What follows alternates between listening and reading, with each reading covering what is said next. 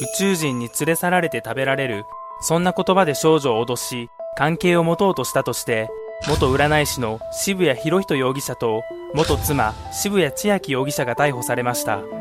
事件があったのは2022年12月。千秋容疑者が知り合いの少女にいい占い師がいると言って自宅に誘い出しました。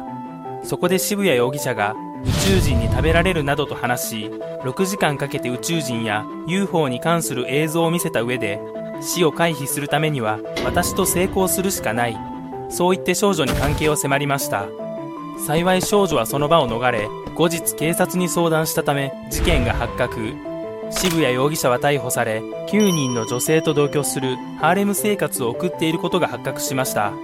取り調べ中ハーレム内で誰を一番気に入っているんだという質問に対して渋谷容疑者はそれを言ったら他の女性に殺されますと答えたそうです。